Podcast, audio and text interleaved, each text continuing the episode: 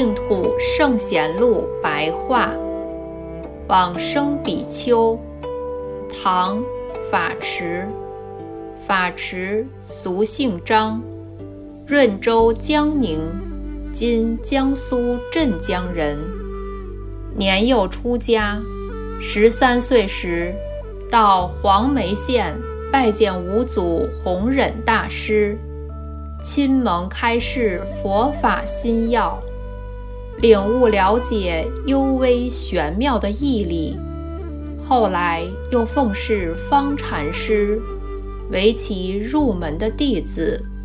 不久之后，则专修净土法门。武则天长安二年（公元七零二年九月五日），命终于金陵。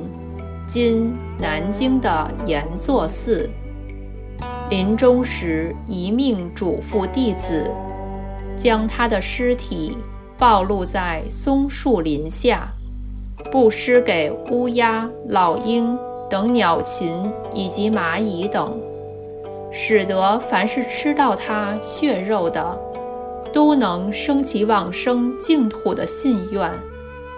说完之后。就闭目往生。当时，寺里的僧人见到很多床幡从西方而来，床幡内放出奇异的光芒，照耀在法池往生的屋子内。